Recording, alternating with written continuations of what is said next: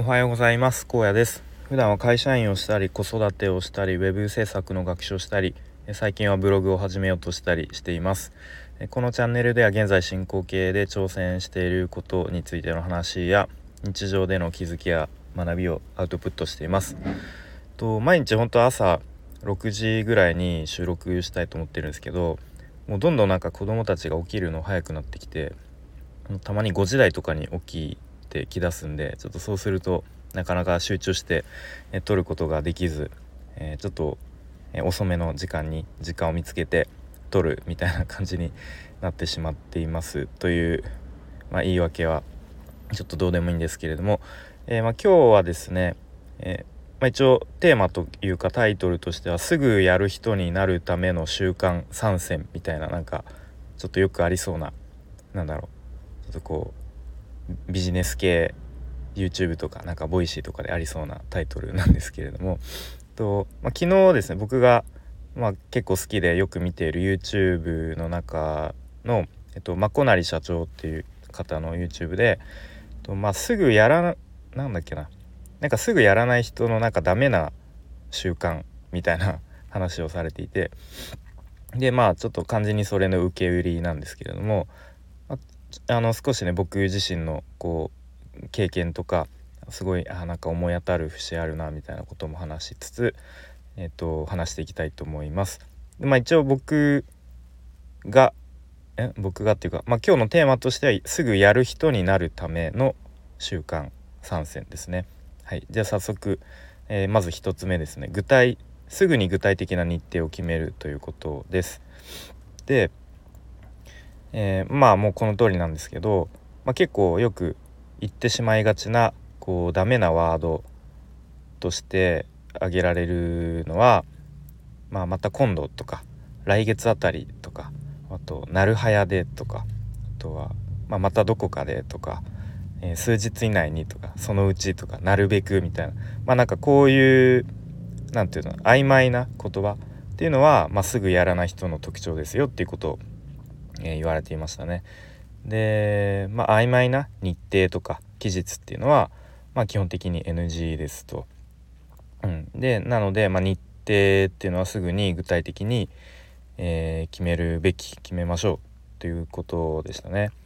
はい、でまあすごい僕はすごくあの身に覚えがあるというかあのあ結構普段そういうことを言っちゃってるなって、まあ、特に仕事においてはですねあなんかなるべく早くやりますとかなるなんだろうなあちょっとまた今度えっ、となるべく早くやりますみたいなこと結構なんか反射的に言っちゃいますね。はい、でまあそんなに重要じゃない仕事だったらいいかもしれないんですけど、まあ、やっぱりねある程度こううんなんだろう重要なというか、まあ、そういう仕事だったら、まあ、その場でね自分でじゃあ何月何日の、まあ、できれば時間もなんか夕方夕方の6時までに、えー、やります。みたいなことを言った方が、まあ、自分も相手もこうお互いにとっていいいいと思うんですよね。はっきりした方が。やっぱはっきりしないと自分もなんか、まあ、なるべく早くって言ったからまあもうちょっと大丈夫かなとか。でも相手からしたらなんかいつまでやってくれんだろうみたいな。それお互いにこう不安になってあの相手にとっては不安になってしまうようなことはなるべく避けた方がいいのかなと、えー、思いますね。はい、でじゃあ2つ目ですね。えーと、やり始めることを報告するということですね。でまあどういうことかっていうと、まあ、よく、まあ、僕も本で読んだことがあったり、まあ、聞いたことあるのが、まあ、デッドラインを決めましょうと、まあ、要は締め切りを決めましょうとそうすることでその締め切り締め切り効果とか言われますよね締め切りを意識することで、まあ、仕事があのまあ、早く終わるというか効率的に終わらせることができますよと。まあ、でも実はその終わりの締め切りだけではなくてその始まりもデッドラインを決,、ま、決めましょうという意味でダブルデッドラインということを言われていますよね。でなんだろうなえっとまあその始めるデッドラインを決めるななので、まあ、要はいつまでにこれをやりますっていうかあのいつ始めますっていうことを、えー、まあ、宣言するというか、えー、まあ、報告するべきということが言われてましたね。でまあ、できればそれをこうチームとか仲間にも共有してあのいつから始めますっていうことを言わないと、まあ、いつまでたってもやらないかったりそもそもやることを忘れてしまって後で焦ったりとかっていうことがあるので、まあ、その終わりのデッドラインはもちろん始まりのデッドラインも決めましょうっていうことを言われてましたね。うん、まあ、確かにこれはなるほどなっていうふうに思いました。はい、で3つ目ですねやりたいことに自分がやりたいことに人を巻き込むということですね。でまあ例えば、まあ、ダイエットだったら、まあ、運動とか、まあ、あとは自分のなんだろう、まあ、スキルアップとかのための勉強とかですね。やっぱり自分一人で続けるってかなり、うん、意志力が必要だしよっぽど習慣化してないと難しいと思いますね。はい、で僕は以前ですね、まあ、ちょっともう最近はその習慣がなちょっとなくなっちゃってまた習慣化したいなと思っているんですけれども、まあ、いわゆる朝活をやっていましたで、まあ、最初は1人でやっていて、まあ、1人でも朝活は割と習慣化できたんですね自分でも我ながらあの頃はすごかったなと思うんですけどで、まあ、やっぱり1人でやってると寂しいなって思うことということでえっとまあ主にウェブ制作を勉強する人が集まるオンラインサロンに入ったんですね。でそのオンラインサロンの中で、まあ、結構朝活をやってる人が何人かいてでみんなで Zoomをつないでねやっていたんですね。で Zoomつなぐって言ってもあのビデオもマイクもオフでもうただただその Zoomの画面になっているだけっていう感じで、まあ、たまにこうあのチャットで「おはようございます」とかなんかそういう挨拶するぐらいなんですけどやっぱりこう毎日なんか同じ時間にあなんか一緒にこう頑張って勉強してる人がいる一緒にやってる感みたいのがあるだけでやっぱりあのモチベーションも保てるし継続できたなっていうふうに思いますね。うんまあ、あともちろんオフラインで、まあ、どっかのこうカフェに例えば朝7時に集合してやろうとかなんかそういうのでもいいと思うんですけどまあ、結構そういうなんか他人の目っていうのがやっぱりこう人の行動をなんかこうなんかちょっと背筋が伸びるというかこう強制されるかなっていうふうに思うのでまあねあの何か今後僕もなんかこれやろうと思った時には、まあ、できるだけこう仲間を見つけてこうちょっと一緒にやろうよみたいな感じで巻き込んでいければいいのかなというふうに思います。はい、でえっと、まあ、最初冒頭にタイトル3選って言ったんだけど言ったんですけど4つ目がありましたね。えっと最後4つ目ですね。すぐにアウトラインを作る作りましょうということを言われてました。でまあ仕事アウトラインが全てですよというふうにすごく強調されていて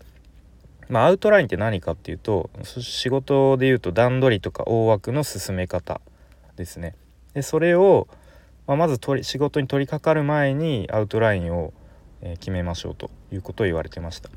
じゃあ具体的に何を決めるのかっていうとそれが6つ挙げられていて、えー、1つ目がゴール、ま、ゴールですね。で 2, つ2つ目が前提条件。で3つ目が、えー、戦略。で戦略っていうとまあちょっと堅苦しいので、まあ、方針と言い換えてもいいと言われていました。で4つ目が、えー、ルート、まあ、ルートっていうのは、えーまあ、プラン A と言い換えられました。言い換えられますで5個目がルートでこっちがプラン B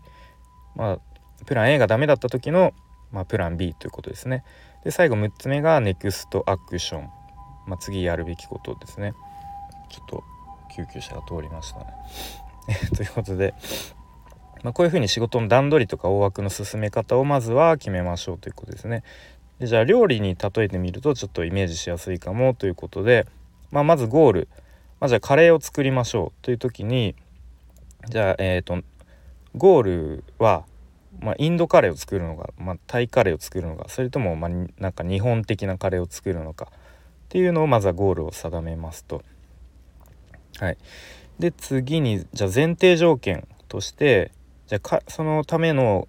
まずまず材料を買いに行く買い物にかけられる時間はどれぐらいあるのかとかまあ次あとは調理に使える時間はどれぐらいなのかとかあとは冷蔵庫にもともとあるこう余り物の食材は何があるのかとか、まあ、そういう前提条件を洗い出しますと。